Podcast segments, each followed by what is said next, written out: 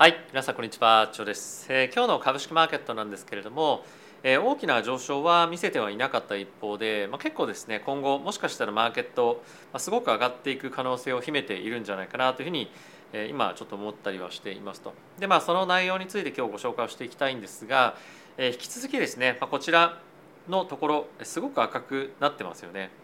ここはですねアメリカの地銀の特に小さいマーケットキャップのところのえーまあ、今の状況というところを表しているんですが結構激しく売られていますと。で、えー、その理由っていうものが今日いくつかご紹介する内容にも入っているわけなんですがまあやっぱり端的に言うとですねもっともっとこれらの金融機関に対して圧力がかかる可能性というのが非常に高いでかつさらなる利上げというところがですね今 FED の交換の方から、まあ、FED の交換というか、えー、まああの連銀総裁の方から言及されていたりもしてさらなるプレッシャーっていうのが、まあ、こういった金融機関に対して、まあ、いろんなところからですねかかってくる可能性があってでそれらがまあ今後収益の圧迫化もしくはまあそういう破綻というところにつながってくる可能性があるんじゃないかっていうのが今気にされているんじゃないかなというふうに思います。でこれらを受けてじゃあ他のマーケットはどう見てるのかっていうと、まあ、正直影響ないですよね。今あのちょっと若干フォーカスがこういったま銀行関連のところっていうよりもやっぱり一旦今後インフレがどっちの方向に向かっていくのかとかあとはやっぱり FOMC で利上げがされるのかされないのか、まあ、そういったところにまずはメインのフォーカスが当たっているんではないかというふうに思います。あとはもう銀行のこういった関連のニュースっていうのは大手にはもう波及しないでしょうというような見方っていうのが非常に強くなっているんじゃないかなというふうに思うんですよね。まあ、一部バンコブアメリカだったりとかバークレーズのような欧州の銀行について若干ちょっと気にされているポイントはあるかもしれませんけれどもこれがまあアメリカの大手金融機関に波及するっていうものはまあ今はすごく考えにくいんではないかなというふうに思いますしこれに対してすでに FED はですねまあいろいろとまあ手はずというかもあの準備をしているのである程度まあやり過ごせるような内容になっているんじゃないかというふうに僕は感じています。はい、で、えー、今日はですね、まあ、先ほど申し上げたような、えー、FED の関係者からのコメントだったりとか、まあ、引き続き金融機関に対してかかっているプレッシャーそして、えー、バイデン大統領がですね今回改めて、えー、金融機関の規制に対して、まあ、改善が必要なんじゃないかっていうようなコメントが、まあ、ありましたと、まあ、これが結構今日重要なニュースだったりもするんですけれども、まあ、そういったところを今日皆さんにご紹介をしていきたいかなというふうに思っています。でやっぱりですね引き続きまだまだ大きな株価の上昇というものが期待されてはいる一方で、まあ、レンジ内での範囲にとどまっているというような印象はあるんですけれども、まあ、ナスダックがですね今回大きくまた上がり始めていたりとかまたビットコインも改めて2万8000、2万9000というところを今日抜けたりとかして、まあ、いよいよ3万ドル台抜けていくかとか、まあ、そういった今状況になってきています。でそんな中ですねマルチアセットを使っての投資ですとか資産運用っていうのがやっぱり今すごく注目を集めておりまして、まあ、今安全資産というものは米国債でも、えー、まあもうその枠組みを抜けてしまっているよねと、まあ、安全資産というふうに言われていた、まあ、あのアメリカの債券というのももうやっぱりそれ買っときゃいいっていうアセットクラスではなくなってしまった中で、まあ、株式ゴールド為替、まあ、そしてまあ仮想通貨というところも今大きな意味で取引対象に、まあ、いろんな方に対してなってきています。でそれらのアセットクラスに対して投資をできるのが、えー、まあこのスポンサーあのチャンネルのスポンサーにもなってくださっている FXGT なんですけれども今現在ですねチャン、えー、登録以下の概要欄の方からしていただいていくだけで、まあ、1万5000分の取引ボーナスがもらえたりですとか、まあ、随時、まあ、いろんな形で取引ボーナスが付与されるようなキャンペーンっていうのも、まあ、常にやっているので以下の概要欄の方の取引使い方動画っていうのもありますのでぜひですね参考にしていただいて皆さんの資産の資産運用っていうのを効率的にボーナスとかを使ってやっていただくといいんじゃないかなというふうに思ったりはしています。はい、ということでここから指数見ていきましょう。ダウがですねプラスの0.43%、S&P がプラスの0.57%、ナスダックがプラスの0.73%、ラッセル2000がマイナスの0.18%となっていました。米国の10年債の金利は、まあ、今日ほとんど動きなしですね。今現在3.55というところで推移をしております。え今日のドル円なんですけれどもこちらについてもほぼ動きなしというような状況ですね、まあ、ただ若干ちょっとえ気になるというかここ最近見ているのがえドルがですね、まあ、売られてますね全体的にえ今日ちょっとドル円という観点でえ見ると、まあ、若干、まあ、円高の方には向いているんですけれども、まあ、じわじわとドルが売られるような展開にまたなってきているような感じがあるんじゃないかなというふうに思います。でまあそうなってくると、えー、まあマクロ的なあの、まあ、トレードしている人たちはドル売りのまあリスクアセット買いみたいなことがですね結構起こったりもするので、まあ、ゴールドもそうかもしれませんし、えー、まあナスダックもそうですしあとは仮想通貨、まあ、こういったところに資金が入っていきやすくなるんじゃないかなというふうに思います。はい、でここでえー、また改めて見ていきたいのがゴールドですよね、まあ、今日ドルが下がっているというふうに言いましたけれども、まあ、それによってまた2000ドルというところに向けて上昇。そしてまあ今後さらにドルが売られるようであればゴールドの上昇というところが強く見られるんじゃないかなという思うのでこの辺り非常に強く注目をしておきたいかなと思っています。はい、でこちらがですね現在のナスダックの先物の動きなんですけれども直近この1年ぐらいでレジスタンスとしてなっていたサポートとなっていたところのラインもしっかりと抜けてきてますよね。なのでまあ今後どこまで上に行くかっていうのはやっぱりま物価上昇がどれまでどこまで落ち着いてきたかっていうところに加えていつのタイミングで利下げが行われるかっていうところが非常に大きな重要にポイントになってくるんじゃないかというふうに思います。で後ほど詳しく見ていくんですが一応ですね今日 FED の関係者からまだまだ利上げを必要する可能性がまだまだというかもう1回ぐらいはですね利上げする必要がありますよと最低というようなコメントがあったんですけれども2年債というところを見てみるとほぼ変化なしです。はいまあ、こんな感じですね、まあ、前日比でほぼ変化なしということでマーケットは今回のそのニュースについてほぼ無視なんですよね。なので今マーケットは直近の5月のタイミングで利上げがあるかどうかっていうよりもその後に利下げがちゃんと行われるかどうかっていうところの方に目がもういってきているので、まあ、ちゃんと今後、えー、まあ利下げが行われるような環境、まあ、つまり今週金曜日に発表がある PC の物価上昇の数値っていうところがスローダウンしているとかあとは来週の金曜日に発表があります雇用統計とかっていうところが、まあ、ある程度全体的に見て、えー、まあ減速してきているとか、まあ、賃金のところもちゃんと落ちてきているとかそういったところが見られればさらなる買いに株式マーケットはつながっていくんじゃないかというふうに思いますし、まあ、これらの金利についてももっともっと下がってくる、まあ、つまりドルがもっと売られるようなマーケット環境になってくるんじゃないかなというふうに思っています。はい、でここからですね皆さんと一緒に見ていきたいニュースこちらですね。FED の、えーと、どこの連銀だったかな？ボストンかボストンの連銀のコリンズさんという方がいらっしゃるんですがこの方がですね今銀行システムがすごくまだ健全ですよと強い状況にあるのでそれを鑑みてみてももう少しそれを鑑みてみてもう少しタイトニングが必要なんじゃないかというふうに言っています。でやっぱりですねここで重要なのが銀行は健全である一方でもう少しやっぱり貸付に対してある程度あの、まあ、基準を厳しくして、まあ、オペレーションをしていくことでこのタイトニングにも耐えられるんじゃないかというようなことを言ってるんですよね。で、え、今の、まあ、この状況というかあの、まあまあまあ、日本でいうとそのリーマンショックっていうのがありましたけれども、まあ、その後も結構厳しく資本管理っていうのは、まあ、してきてるはずなんですよね。で今回問題になったのは、えー、まあそういった損失っていうところもそうなんですけれども、まあ、やっぱりリクイリティが枯渇したっていうことですよね。なので、えー、手元の流動性の確保っていうところの方が問題で貸付の、えー、まあローンに対して、まあ、既存が起こったとかそういう話は正直ないので、まあ、あのこの方が今言われているようなポイントがマーケットが今えー、まあ、求めていることというか気にしているポイントでは正直ないんじゃないかなというふうに僕はまあ思ったんですね。まあ、それはちょっと別の話としても一応今回今日のこの話を受けて若干だけなんですけれども、えー、利上げもう一回利上げっていうところをまあ織り込むような形となりました。まあ、たった5%なんですけれども、まあ、今現在えステイっていうところが52%で、えー、利上げっていうのが48%なのでほぼ50-50ですね、えー、これらをやっぱ受けてえー、今週金曜日というか、まあ、今日ですかねの PC そして来週の雇用統計すごく重要にはなってくるんですけれどもまあちょっと今のところでは、まあ、なかなか判断が難しいなというのが、えー、こういった織り込み状況にも出ているんじゃないかなというふうに思います。でもう一個見ておきたいのがこれ面白いニュースだなと思ったんですけれども、えー、今ですね、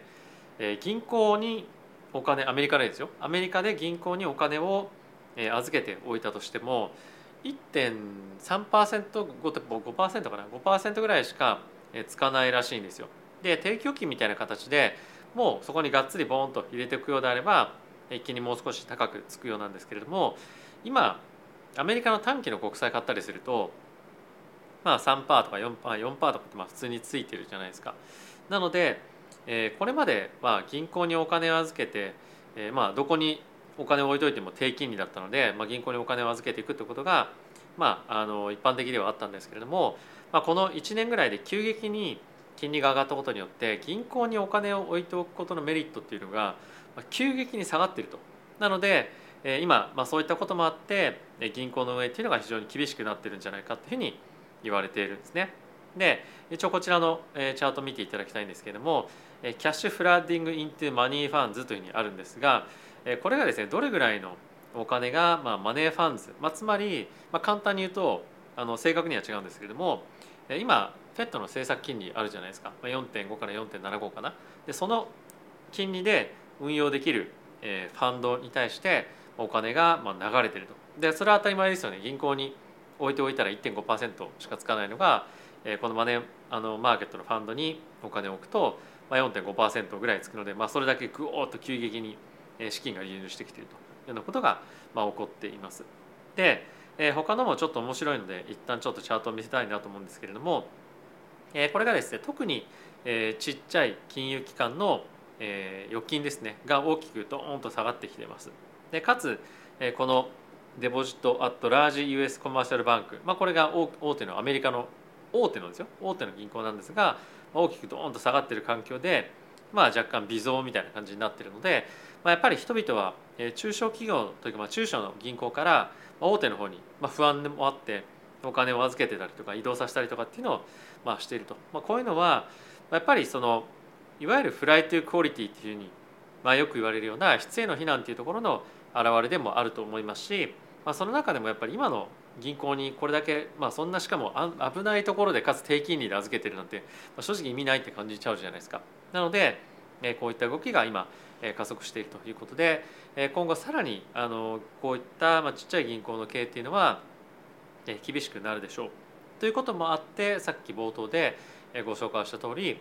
中小な銀行の株が売られているというような今状況になっています。でおそらく今後破綻するところも出てくると思います。でこれは FED も想定内だと思うんですけれども、まあ、それをある程度マーケットへのインパクトという意味で最低限にしたいというのもあると思うので、まあ、いろいろと今試行錯誤をしているというのが今の状況かと思います。でまあそんな中でですねバイデン大統領が今あの銀行に対してもっと厳しいレギュレーションを課した方がいいんじゃないかというようなことを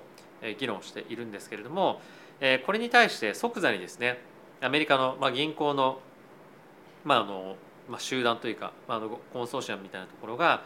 声明を出しましてこれはアメリカの経済にとってものすごく大きなダメージになりますよということを言いました。で、まあ、どういう意味かっていうとやっぱりそのアメリカの金融機関っていうのはもうすでに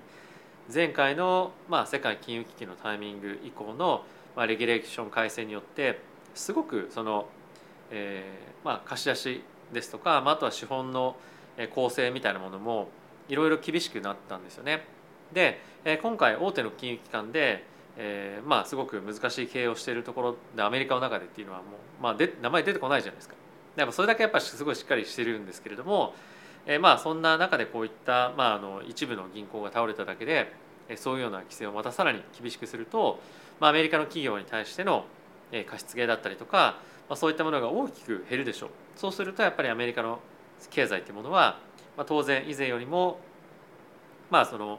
元気がなくなるような状態になる可能性というのがすごく高いですよねというのをバイデン大統領に対して今まあ訴えているというような状況になります。でバイデン大統領はあの今自分のもしくはその党の意思で政策を決めたりすることができないような状況に あのあるので、まあ、結局はこういったものはですね実現しないとは正直思いますし、まあ、こういった銀行に対してえまあ、すごくあの、まあ、ネガティブな発言をしたりとかもしているので、まあ、今後選挙で、まあ、献金というのが、まあ、このバイデン大統領率いる民主党に対して、まあ、減る可能性も十分あるんじゃないかなという思うので、まあ、これはあまりあの得策な発言では正直なかったんではないかなというふうに、えー、僕は思ってます。なので、まあ、国民に対してのアピールだったっていうようなことなんじゃないかなというふうに僕は思いますね。はい。まあ、いずれにせよあの次のニュース見ていきましょう。皆さんもすでにご存知かもしれませんが、まあ、オープン AI が今あの出してます。チャット GPT ですね。これがすごくいろんなところで話題を集めて企業でも開発されていると、まあ、開発というか使われてビジネスされていると思いますけれどもこれに対してまあいろんな大手の企業の CEO とかがまあちょっと危ないので開発ちょっと6か月ぐらい止めた方がいいんじゃないですかっていうようなことをまあ言い始めてますよね。でまあこれに対してまあ我々は十分にいろんなまあそういったいろんなリスクっていうものを鑑みて開発してきているので、まあ、必要ないですみたいなことを言っているわけなんですけれどもやっぱりこの AI のえーまあ、突如として現れた、えーまあ、その社会的なインパクトというところがすごく、まあ、いかに大きいかっていうのが、まあ、こういったニュース見ても分かると思いますけれどもまたやっぱり開発できている会社とそうじゃない会社の差っていうのが、まあ、すごくやっぱりあるんだろうなっていうふうに思いました。っていうのも先日中国の方でどこだったかな？あのどこかの大手の超大手の会社が自分たちのチャット GPT みたいなものを出してめちゃくちゃロークオリティだったことがあってがえー、まあ反映されて株価が大きく暴落したっていうことがニュースで起こったんですけども、まあ、やっぱりこのチャット GPT のようなものをですね、まあ、ちゃんとどれぐらいのクオリティで作ってるか持ってるかみたいなところが、まあ、今株価を維持する上ですごい重要だったりとか、まあ、この分野で負けるともうこの次の10年20年やばいんじゃないかみたいな危機感っていうのがすごく今マーケットにあると思うんですよね。でえー、まあもう一個ちょっと、まあ、若干違う話かもしれませんが、まあ、仮想通貨のプロジェクトでも、まあ、AI に絡めたものを出してきたりすると、まあ、価格がドーンと跳ね上がったりとかもして、まあ、やっぱり今世間はねすごく AI っていう言葉だったりとか、まあ、あのチャット GPT みたいな GPT っていう言葉だったりとかにすごく敏感になってきてますよね、まあ、それを見ても分かる通り。なのでまあ今後、えー、こういった分野の開発にはすごく激化してくるんじゃないかと思いますし、まあ、これを使ったサービスみたいなところがえさらにどんどんどんどん開発されていくんじゃないかと思います。まあ、あとはまこれに、えー、まああのなんていうんですか乗じた形で悪い使い方っていうのもいろいろと出てくると思うので、まあ、社会問題には当然、え、なってくるとは思いますけれども、えー、まあそれをどういうふうに規制するのかとか、えーまあ、どういうふうに使われていくのか、まあ、そういったところが、今後我々の生活をですね豊かにしていってくれれば、まあ、いいなというふうに思う反面、まあ、若干ちょっと心配だなという世間的ないろんなあの声も出てきそうだなという感じはありますよね。まあ、あのただ単に開発が遅れているところの、え、コメントっていうところもですね、まあ、あのあるんじゃないかというふうに思う一方あの AI の問題みたいなところは以前からも言われてはいたりもしたのでどういうふうに本当に最終的になっていくのか面白い流れかなというのは思ったりしますね。うん、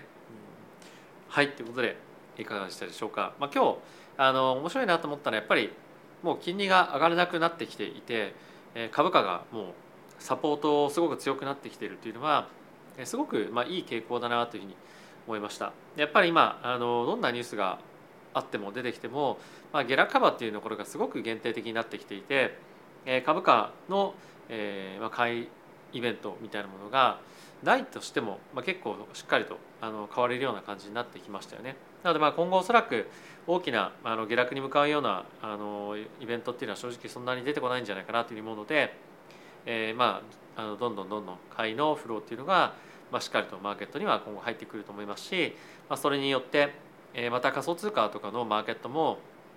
すごく盛り上がってくると思うので、まあ、それに引っ張られるようにして仮想通貨関連のビジネスの株価っていうのはまあ、すごく大きく走ってくるんじゃないかなというふうに思います。でそれらはですねあのちょっとこれ面白い話なんですけども、えー、仮想通貨のファンドっていうのがヘッジで売りで使ってたのが、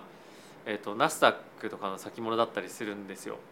で、えー、まあこの何ですか仮想通貨と株っていうのはすごく、えー、まあ運用する上でここ最近コリレーションが高くなってきているとか低くなっているとか、まあ、コリレーションっていうのは相関ですね、まあ、いろんな話が出てきてますけれどももう2017年ぐらいからは、まあ、大手のヘッジファンドが、まあ、それを自分たちの手元資金で取引をするってことをですねもうずっとやってきてるんですよね。でそうなってくるってことはもうマクロの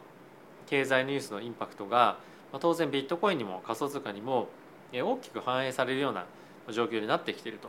でそうなってくると、えー、やっぱりあの投資ツールの中で仮想通貨っていうものが、まあ、必ずどっかに入ってきて株式マーケットも、まあ、同様当然なんですけれどもやっぱりそのあの株と変わらないんだったら投資アセットクラスとして見ておきたいっていうのは一つあると思います。であとは、えー、今後いろんな ETF とかが出てくる中で仮想通貨絡みとかがですねもっともっと増えてくると思うんですよね。まあ、この1年ぐらい大きくドーンと下がったこともあってそういった ETF が解体されてはいたんですけれどもそういった ETF がどんどんどんどんもっと開発されていることによってより相関が高まってくると思いますしより、えまあそういったファンドがまあ別の形で増えてくると思うので、えすごくですね、まあ、あの似たような動きをすることで、えより経済ニュースで仮想通貨取り上げられることが増えてくると思いますので株式マーケットを見てる方々の、えー、まあなんていうんですかあの注目度がもっと仮想通貨に上がってくると思うので、まあ、このチャンネル見てくださってる方はもう多くの方があの、まあ、チェックしていると思うんですけれども、えー、仮想通貨の動きあの、まあ、参考程度にもビットコインの動きだけでいいので見ておくと面白いんじゃないかなというふうに思います。でもし興味がある方は概要欄の方の下の方にもあるんですが僕の仮想通貨チャンネルっていうのもやってますのでそっちの方もですね是非参考にしていただけると嬉しいなというふうに思ってます。はいということで皆さん今日も動画ご視聴ありがとうございました。また次回の動画でお会いしましょう。さよなら。